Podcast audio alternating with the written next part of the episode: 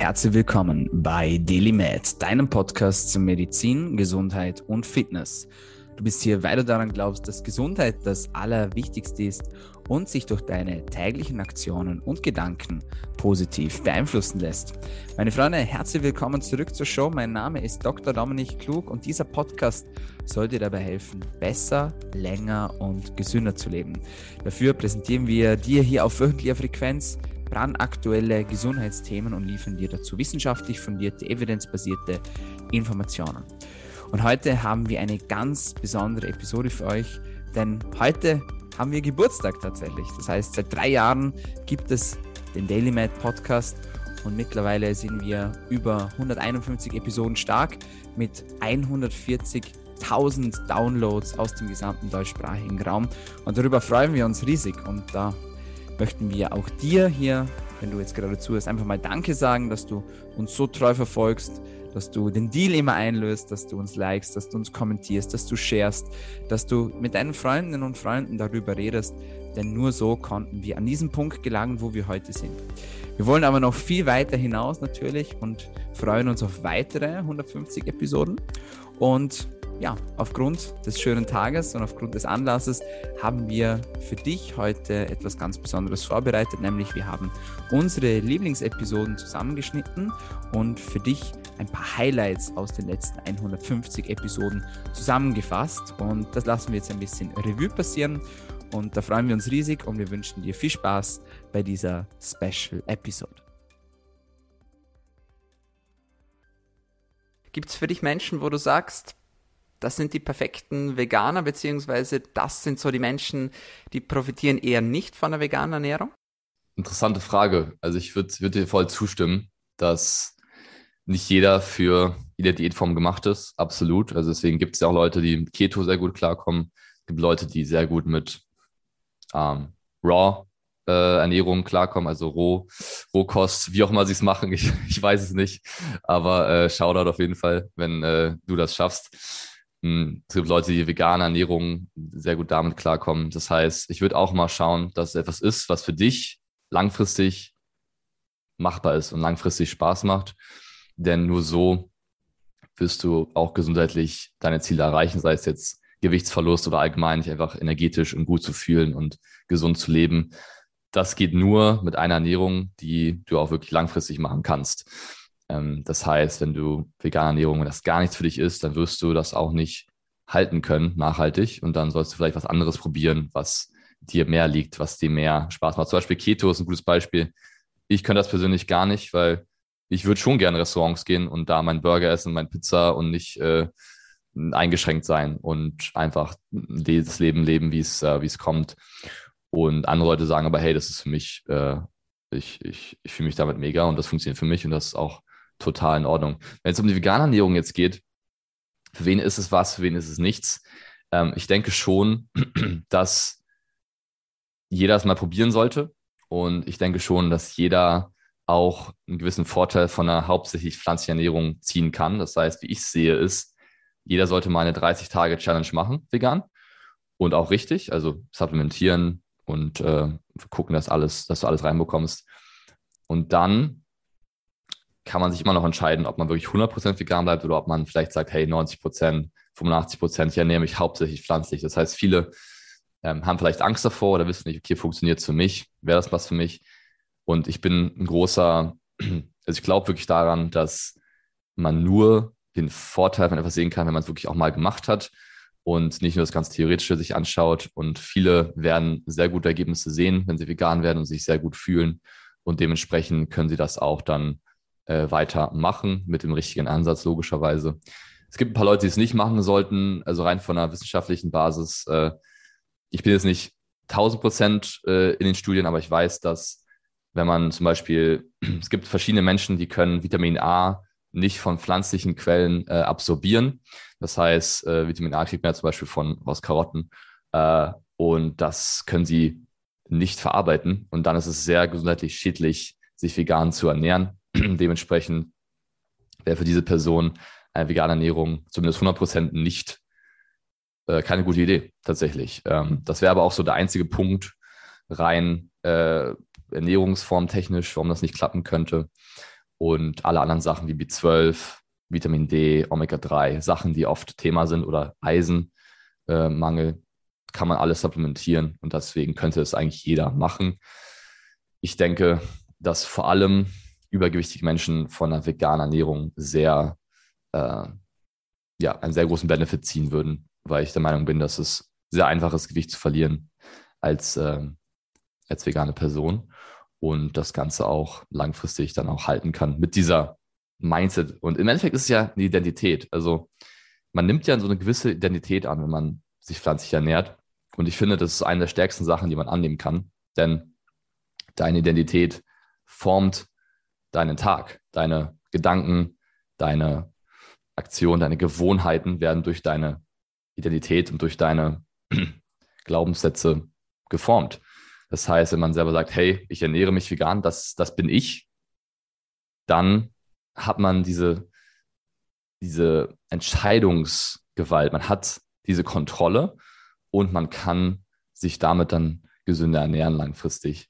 Ähm, es gibt ja auch dieses Beispiel, ähm, wenn es darum geht, wenn jemand versucht, das mit Rauchen aufzuhören, dann, und ich frage jemand, hey, willst du eine Zigarette haben? Dann gibt es eine Person, die sagt, hey, nein, danke, ich versuche gerade aufzuhören. Und dann gibt es eine zweite Person, die erfolgreicher sein wird, die sagt, nein, danke, ich bin kein Raucher.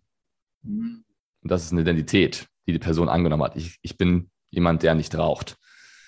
Und wenn man das schafft, dann werden deine Gewohnheiten und all deine Ergebnisse auch, deine Gesundheit davon maximal beeinflusst. Und deswegen finde ich auch, das ist auch nochmal ein Benefit der pflanzlichen Ernährung. Man nimmt diese Identität an und dann ist es einfacher, diese Entscheidungen zu treffen, nicht den Cookie zu nehmen oder nicht diesen Kuchen zu essen, sondern das Ganze zu machen, wie es deine Identität sozusagen widerspiegelt. Das Thema Mikrobiom ist unglaublich breit gefächert. Wir wissen eigentlich erst seit kurzem, was es alles macht. Gib uns einen kurzen Überblick, wo ist das Mikrobiom überall beteiligt, wenn es um unsere Gesundheit geht? Ja, also äh, das Mikrobiom, wenn wir es uns jetzt vorstellen, und ich meine, dann, dann fällt den meisten, und du sagst es ja eben, es wird immer, es wird ja immer noch erforscht. Wir wissen ein Bruchteil nach wie vor davon. Also wie umfangreich ist es? Ähm, und dadurch, dass es an allen Körperoberflächen eine wesentliche Rolle auch für Gesundheit und äh, in Interaktion mit dem Immunsystem und äh, mit dem ähm, im, äh, ja, in Interaktion mit dem Immunsystem eine wichtige Rolle spielt, sehen wir natürlich, äh, dass es bei fast allen Erkrankungen, aber auch allen Gesundheitszuständen eine wichtige Rolle spielt. Und darüber hinaus, was ich ähm, häufig auch zu wenig oder nach wie vor zu wenig in der Beachtung ist, äh, wenn wir uns überlegen, wie auch Bakterien, Viren und Pilze, die in dem Mikrobiom enthalten sind, auch wirklich unsere Verhaltensweisen mit prägen können. So, und das heißt im Umkehrschluss, dass wir auch das Verständnis von Gesundheit und Krankheit ganz anders sehen müssen.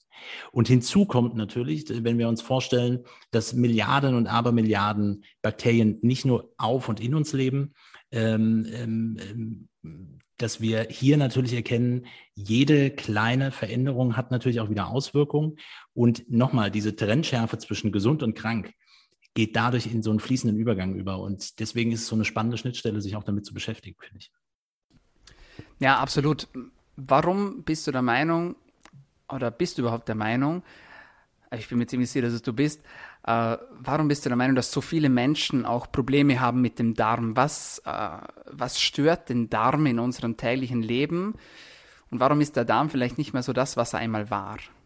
Ja, das ist eine sehr gute Frage und die, Antwort ist ja, ich bin der festen Überzeugung, dass Darm und Darmgesundheit im Allgemeinen, und das bezieht sich dann natürlich nicht nur auf das Darmmikrobiom, äh, Zentrale der, unserer therapeutischen Intervention auch darstellen sollte und, und ihn, ihn unbedingt auch integriert werden muss in die Therapie.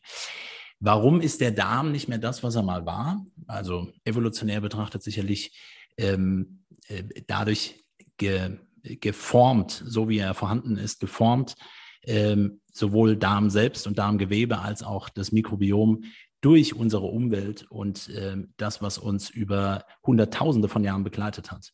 Also wenn wir über Darmbakterien und Zusammensetzungen in Groben, in Gruppen sprechen, dann eben auch zu erkennen, we welche Bakterien helfen uns, unterstützen uns. Ähm, was wir heute in unserer Gesellschaft erleben, und wir nennen das dann gerne unseren modernen Lebensstil, und das soll gar nicht so, muss ja nicht unbedingt negativ äh, konnotiert sein, aber Es zeigt uns natürlich, dass es den Darm, das Darmmikrobiom beeinflusst. Und das ist natürlich der erste Step, wenn etwas reinkommt in unseren Körper, rein in Anführungsstrichen, also Nahrung beispielsweise, und die Nahrung mit, den Darm, äh, äh mit dem Darmmikrobiom interagiert, mit dem Immunsystem interagiert, dann verändert sich das natürlich wieder auch. Und da ist der entscheidende Punkt. Wenn wir hier zu einseitige Ernährung haben, Fehlernährung haben, zu wenig Bewegung haben, Stress haben, all das hat unmittelbaren Einfluss auf das Darmmikrobiom, verändert es nachhaltig und in der Folge natürlich auch die Darmsituation insgesamt, Störung der Barrieren äh, und dementsprechend dann auch in der Folge äh, auch Symptome bis hin zu Erkrankungen. Das Thema Blutwerte ist etwas unglaublich Wichtiges. Und es ist aus mehreren Gründen wichtig. Der erste Grund ist, wir verwenden Blutwerte, um einen Überblick über unseren Gesundheitsstatus zu erlangen. Das heißt, ob wir irgendwo im Mangel sind, ob wir von etwas zu viel in unserem Körper haben, wie die Hormone in unserem Körper gerade sind, äh, ob wir irgendwo ein Problem haben mit einem Organ, ob wir ein Problem haben mit Entzündung ähm, oder ob wir einfach nachsehen wollen, wie es mit unserer Blutzellfunktion beispielsweise aussieht. Das heißt, ob wir genügend weiße Blutkörperchen haben, ob wir genügend rote Blutkörperchen haben, genügend Blutplättchen und so weiter und so fort. Das heißt, man kann aus dem Blut unglaublich viele Dinge herauslesen. Man muss aber natürlich wissen, welche Werte das dafür wichtig sind. Denn prinzipiell kann man tausend verschiedene Werte bestimmen es bringt einem am Ende des Tages aber nichts, wenn diese Werte gar nicht aussagekräftig sind oder für einen selbst gar nicht wichtig sind oder wenn man dann viel, viel Geld ausgegeben hat und das eigentlich auch mit der Hälfte des Budgets dasselbe Ergebnis bzw. dieselben Erkenntnisse erlangen hätte können. Warum diese Priorisierung des Schlafes? Ja, also ich habe ganz einfach gemerkt, dass die Qualität meiner Entscheidungen von der Qualität meines Schlafes ange ähm, ausgeht oder davon mhm. abhängt. Äh, ich habe gemerkt, wenn ich nicht ausgeschlafen bin, dann treffe ich auf allen Ebenen schlechtere Entscheidungen. Also ich habe weniger Lust, ähm, mich zu bewegen, weniger Lust auf Training. Und zum Beispiel bei mir war es schon immer so, auch in der Jugend, um mal so ein Stück zurückzugehen, ich bin viel Skateboard gefahren. Das war so mein Hauptsport, Leichtathletik, Judo. Und ich habe gemerkt, Skateboardfahren war mir wirklich wichtig. Aber wenn ich super müde war, war ich, konnte ich nicht so springen, hatte nicht so viel Lust drauf und das hat mich genervt. Das hat mich genervt. Da habe ich gemerkt, okay, ich muss schlafen, damit ich besser Skateboard fahren kann. Später, wo ich das Ganze natürlich ein bisschen intellektualisiert habe, dann habe ich auch gemerkt, okay, ähm, Ernährung ist ja eigentlich gar nicht so kompliziert, aber wenn ich nicht genug schlafe, dann treffe ich schlechte Entscheidungen, äh, Entscheidungen mit der Ernährung. Ja? Aber das ist immer so das, wo ich darauf zurückkomme. Eigentlich weiß ja jeder, was man essen soll. Mehr oder weniger, so ein bisschen. Das ist eigentlich relativ klar. Die Frage ist, warum wir es nicht tun. Und man merkt ganz, ganz oft, ich in meiner Erfahrung, der Erfahrung meiner Klienten, wenn wir ausgeschlafen sind, tun wir Dinge, von denen wir eigentlich wissen, dass sie uns gut tun. Wenn wir nicht ausgeschlafen sind, tun wir die Dinge, von denen wir wissen, dass sie uns nicht gut tun. Ja, und das trifft äh, aber auch soziale Interaktion. Also wir behandeln unsere Freunde meiner Erfahrung nach besser, liebevoller, wenn wir ausgeschlafener sind. Wir sind produktiver auf Arbeit, wenn wir ausgeschlafener sind. Wir sind einfach bessere Menschen, wenn wir ausgeschlafener sind. Das ist meine, meine Erfahrung. Und deshalb ist mir Schlaf eigentlich immer schon so wichtig gewesen, weil es ja, mir wichtig ist, dass ich Energie am Tag habe. Mhm. Sehr, sehr cool. Ja, diese Meinung kann ich nur teilen. Judo, interessant, habe ich auch lange gemacht, zwölf Jahre insgesamt. Also auch da ist natürlich effektiv besser, wenn man ausgeschlafen ist, wenn man dann auf der Matte steht, schlussendlich. Ähm, also für dich ist so die Effektivität auch im Vordergrund, so wie ich das verstanden habe. Also die Leistung möchtest du bringen, du möchtest diese Freude erleben, du möchtest aber auch die Energie äh, mitbringen und auch auf deine Mitmenschen übertragen. Wenn es eine Pille geben würde, ähm, mit der du nicht mehr schlafen müsstest, würdest du sie nehmen?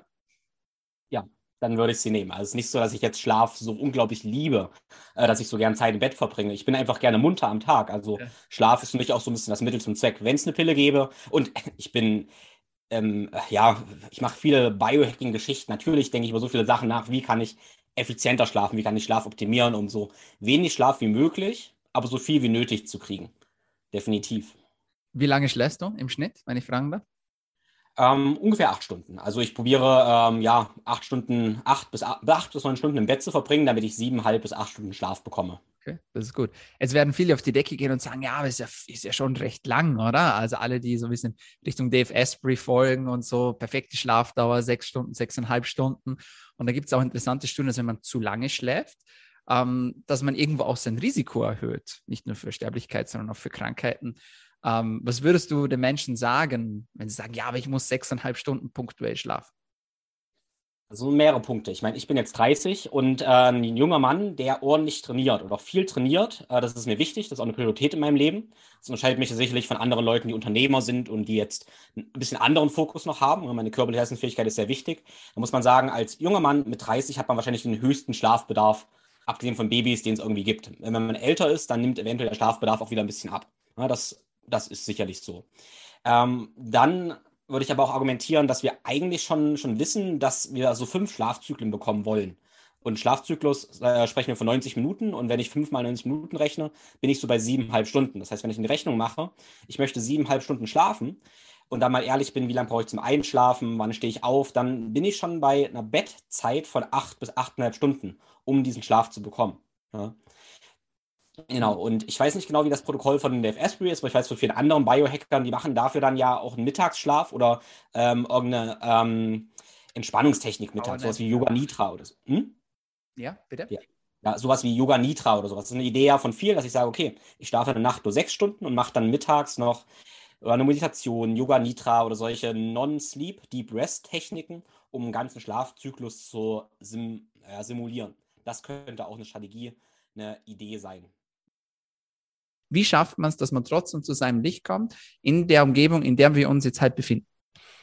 Ähm, nur ich muss ja ganz ehrlich sagen, das Thema Licht ist wirklich irgendwie unsexy und ich weiß auch nicht, warum es so ist. Also ganz ehrlich, es ist halt auch in, in Deutschland zum Beispiel gibt es halt hauptsächlich nur diesen äh, den Arzt Alexander Wunsch, der in den letzten Jahren sehr viel auf zum Thema gemacht hat, aber sich auch mittlerweile äh, ein bisschen weniger gemacht hat, ähm, weil ich weiß auch nicht, ich kann ja nicht sagen, warum dieses Thema so un, also unattraktiv ist. Auch bei vielen Ärzten wird es häufig sehr stark ignoriert. Und für mich ist es an sich der Elefant im Raum, der wirklich erstmal erkannt werden muss. Und ähm, ja, basierend auf deine Frage, ich glaube, wir müssen erstmal uns dem Problem wirklich bewusst werden. So. Ja, also, ähm, und das Interessante ist wirklich, ähm, auch viele, viele Kunden von uns sagen, seitdem die zum Beispiel ihre Lichtumgebung wirklich anpassen, zum Beispiel abends nur noch Rotlicht haben oder eine Kerze anhaben, ja, oder so einen Rotlichtfilter auf ihrem Handy, auf ihrem iPhone äh, installieren. Dadurch steigt das Bewusstsein wirklich dafür, wie, wie grell künstliches Licht wirklich ist, ja, und wie es sich halt anfühlt. Und ich meine, ähm, das Beispiel am besten, jeder weiß eigentlich, wenn er abends im Bett liegt und viele, bei vielen Leuten ist es halt leider so, okay, liegst abends ne, als Ehepaar im Bett und holst nochmal das iPad raus und guckst auf das iPad und äh, zerschießt dir quasi alles, was du an, ja, was du hast in dem Bereich. Ja, und viele Leute haben dann wirklich auch einen schlechten Schlaf.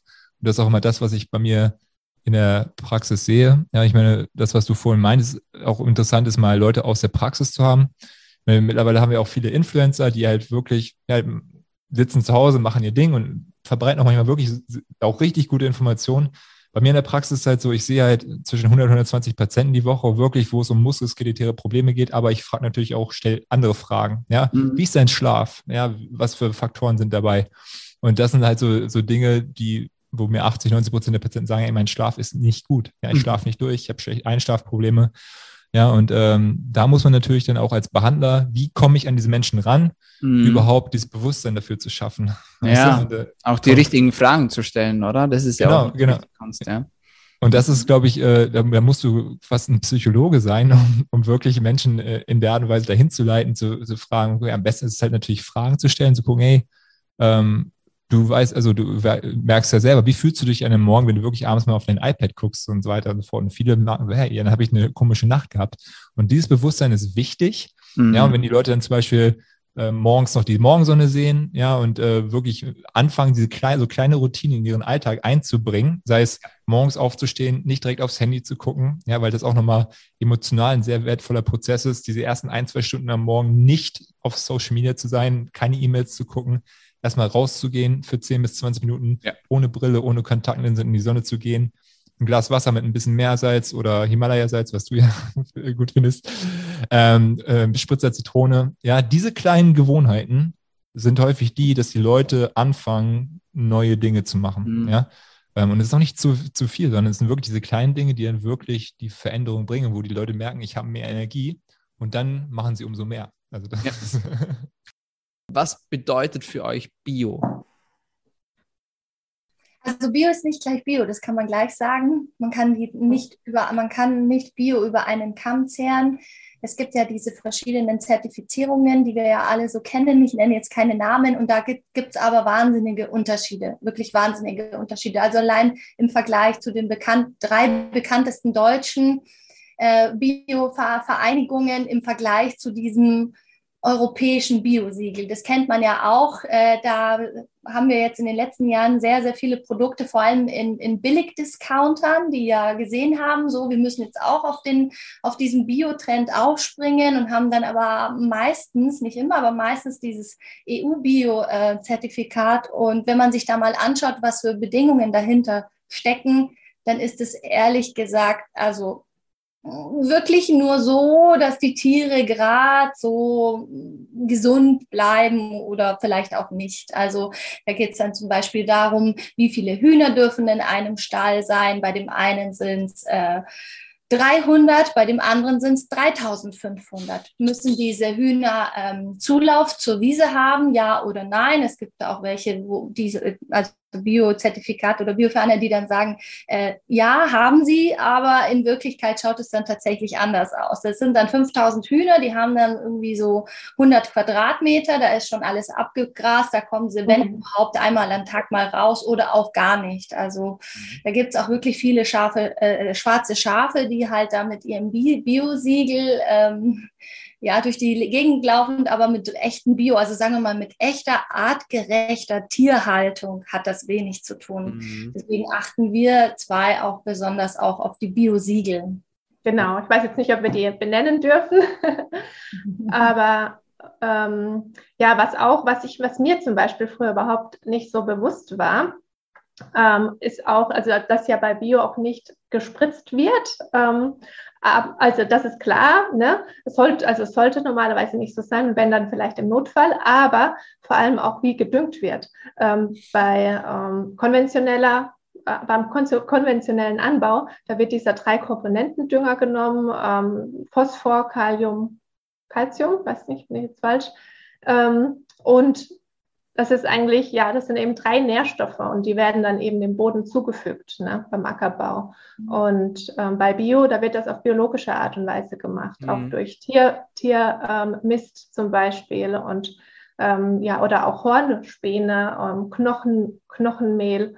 Ähm, ja, durch natürliche Substanzen, wo dann einfach der Boden angereichert wird, wo natürlich auch mehr Nährstoffe und auch mehr ähm, Vielfalt an Nährstoffe eben in den Boden reinkommt und nicht nur von drei Nährstoffen ganz viel, wo dann klar die Pflanze, die wächst unheimlich gut bei Phosphor, ne, aber es ist dann halt auch nur viel davon drin und das ist dann eigentlich so ein Nahrungsergänzungsmittel für eine, für eine Pflanze, wo aber relativ einseitig ist. Und deswegen ist es auch sehr, sehr wertvoll, wenn ähm, der, der ähm, Boden auch wirklich biologisch ähm, bewirtschaftet wird und auch nicht Raubau getrieben wird, indem man auch mal ruhen darf. Also das mhm. sind viele Faktoren, weil was im Boden drin steckt, das steckt am Ende dann auch in der Pflanze drin und das essen wir auch. Und das sind die Nährstoffe, wo wir bekommen. Wenn da nichts drin ist, dann ja, dann essen wir leere Materie. Erklär uns bitte, was bedeutet Fasten für dich? Wie praktizierst du dieses Fasten? Wie machst du das? Okay. Das, der Begriff Fasten, also sprich der willentliche oder vermutlich sogar auch unwillentliche Verzicht auf irgendwas ist natürlich wahnsinnig breit ähm, gefächert. Ähm, ich glaube, wir fangen gerade beim intermittierenden Fasten an, weil du ja diese wunderbaren Zahlen 16 und 8 äh, verwendet hast. Die würden zusammen die 24 ergeben, also sprich den ganzen Tag.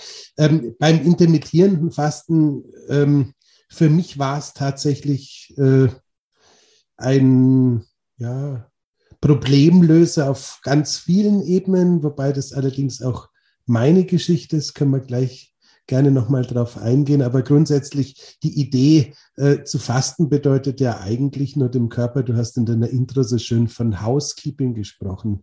Die Idee von Fasten bedeutet ja eigentlich nur dem Körper die Chance zu geben, sein Housekeeping zu betreiben. Das heißt, ähm, ich, in dieser Welt, in der ich mich bewege, sind ja diese Ideen von unseren Vorfahren, die evolutionstechnisch gar nicht so weit von uns weg sind, gar nicht so unverbreitet. Und wenn du dir jetzt da den Jäger und Sammler anschaust, der das so Tag ein, Tag aus durch die Gegend marschierte, dann war der viel unterwegs. Mal lag was am Boden, was man essen konnte. Mal hat er was gefunden, was man jagen könnte. Mal hat es vielleicht auch irgendwas anderes gegeben, was ihn jagen wollte. Aber da gab es keine sechs Stunden, vier Stunden oder was auch immer wir in den Medien lernen, feste Zeiten, zwischen denen man eine Nahrung einnehmen konnte. Nehme ich mal an. Mhm.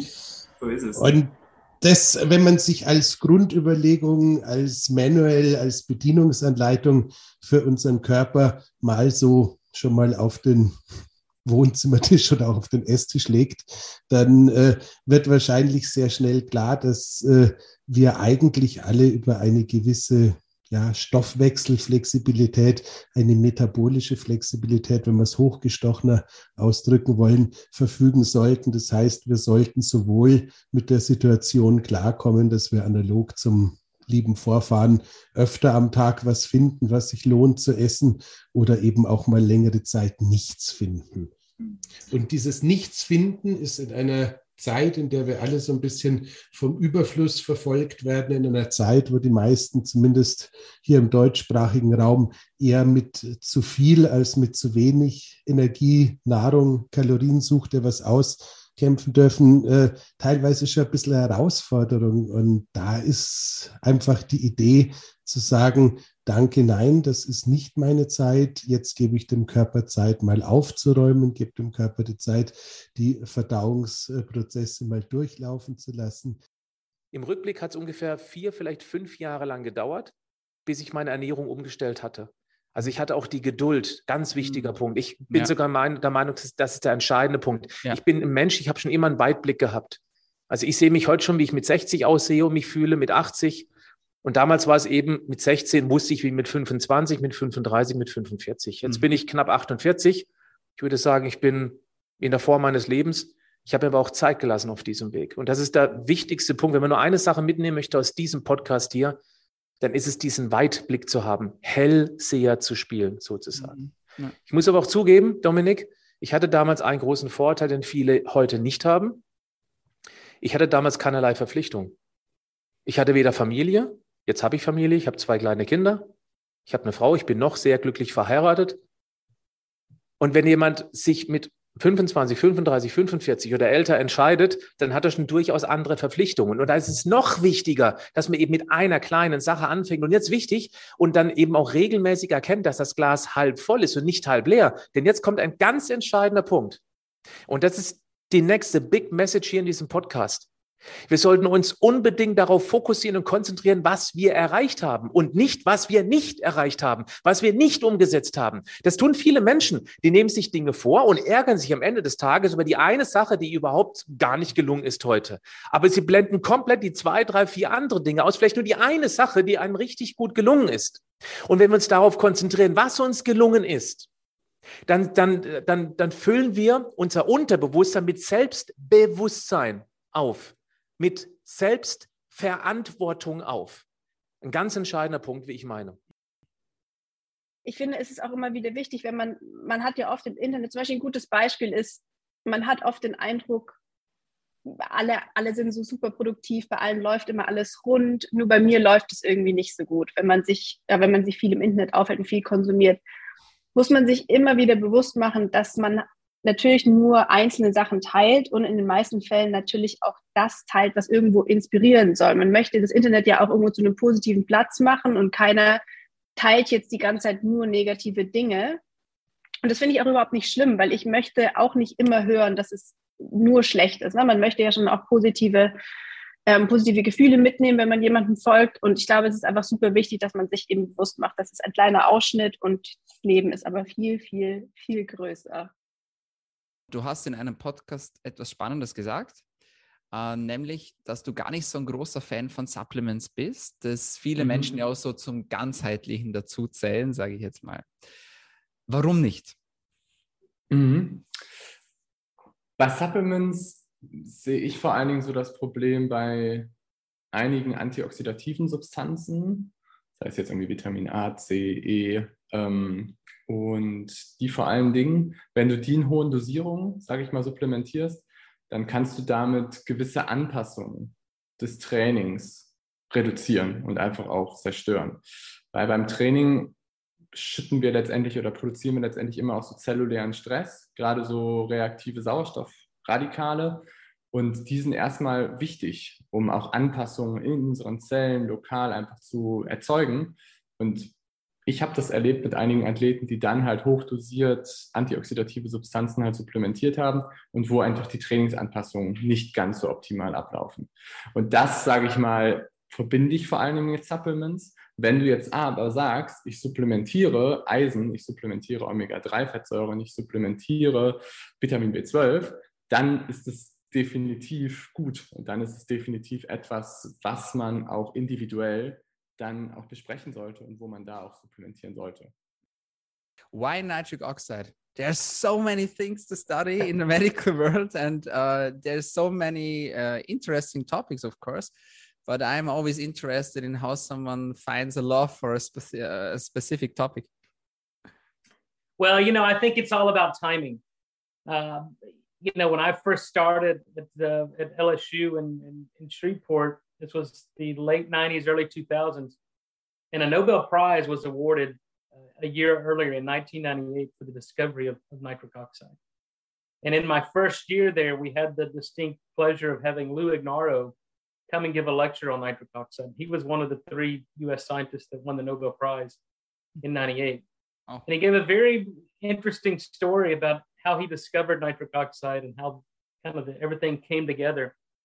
And so there was, you know, and I had a chance to have dinner with him that night, and you know, he explained that there was so much we didn't know about nitric oxide, like how the human body makes it, what goes wrong in people that can't make it, how do you even detect this molecule, this gas, in biological systems. And so that intrigued me enough. And there was a, a pharmacologist on faculty at uh, LSU named Martin Feelish, uh, a German uh, fellow, and I spent uh, three years with him doing my PhD, and we developed technologies where we could actually detect uh, nitric oxide in physiological amounts in, in biological tissue. So once we developed those methods, now we had the tools to really understand nitric oxide at the cellular level and really try to develop a fingerprint of biology and really many different diseases. So for me, it was intriguing. Uh, we knew it was important and it was an active area of research. And over the past, and I think at that time there were probably 30 or 40,000 papers published, maybe less, maybe 20,000. Today there are over 180,000 scientific wow. publications on nitric oxide. So it's been an explosion in the scientific and medical literature. Um, and so now we know it's one of the most important molecules produced in the body of humans. And so, hmm. uh, you know, more people need to understand and bring awareness around nitric oxide. You know, I, mm. I give 40 or 50 lectures a year all around the world, and I'm still surprised by, you know, the number of physicians that are treating patients on the front lines that don't know anything about nitric oxide. And so it's my objective to educate and inform not just physicians and healthcare practitioners, but mainly consumers and patients so they can really take the steps to, you know, be proactive and take control of their own health. Lachen ist ja auch äh, eine bekannte bekannte ähm, Sache, wenn man jetzt irgendwie mal einen schlechten Tag hat und einfach anfängt, mal so zu, zu, zu lachen oder zu grinsen, äh, merkt man ja schon, wie es die Laune verbessern kann. Und ich glaube, wenn wir einfach freundlicher, offener durch die Welt gehen, ich glaube, das würde uns der ganzen Menschheit einfach ähm, besser tun. Und ich glaube, äh, glückliches, ein glückliches Leben zu führen, macht automatisch auch gesünder. Ähm, und das ist so, spielt alles in einem, würde ich sagen. Mhm. Ja, also lachen. So, meine Freunde, das war's von uns für heute bei DailyMed, deinem Podcast zu Medizin, Gesundheit und Fitness. Wenn es dir gefallen hat, dann vergiss den Deal nicht und wenn es dir besonders gut gefallen hat, dann abonniere uns doch. Wir sind auf allen gängigen Podcast-Kanälen, vor allem auf Apple Podcast, auf Soundcloud und auf Spotify aktiv. Und jetzt sage ich auch schon vielen Dank fürs Zuhören. Bis zum nächsten Mal. Bleib gesund.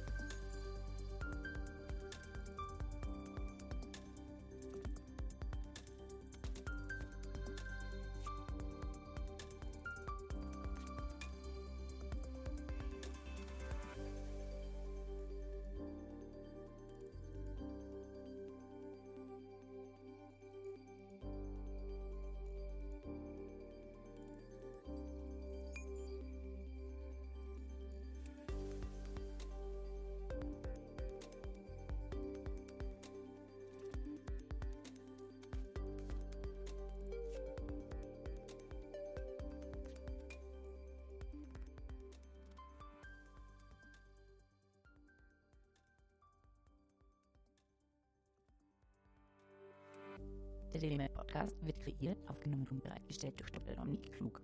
Theoretische und praktische Hacks und Tipps, die in diesem Podcast geteilt werden, dienen ausschließlich deine Informationen und ersetzen keine Diagnose, Behandlung oder Prävention von Krankheiten. Bevor du Produkte konsumierst oder Biohacks umsetzt, die in diesem Podcast erwähnt werden, konsultiere deinen Gesundheitsexperten oder eine medizinische Fachkraft. Vor der Einnahme von Produkten liest stets die Packungsbeilage, um etwaige Gegenanzeigen auszuschließen, um potenzielle Nebenwirkungen zu vermeiden. Wenn du vermutest, dass du ein gesundheitliches Problem oder medizinische Fragen hast, konsultiere eine medizinische Fachkraft. Dr. Dominik Klug übernimmt keine Haftung für etwaige negative Folgen, die aus der Anwendung der im Podcast genannten Inhalte resultieren. Meinungen und Statements von geladenen Gästen sind ihre eigenen und werden nicht zwingend von Dr. Dominik Klug befürwortet. Geladene Gäste im Podcast haben eventuell direktes oder indirektes Interesse am Verkauf von den Podcast genannten Produkten oder Dienstleistungen. Die Glaubwürdigkeit oder Qualifizierung der geladenen Gäste wird durch den Podcast weder repräsentiert noch gewährleistet. Dieser Podcast gehört Daily Med.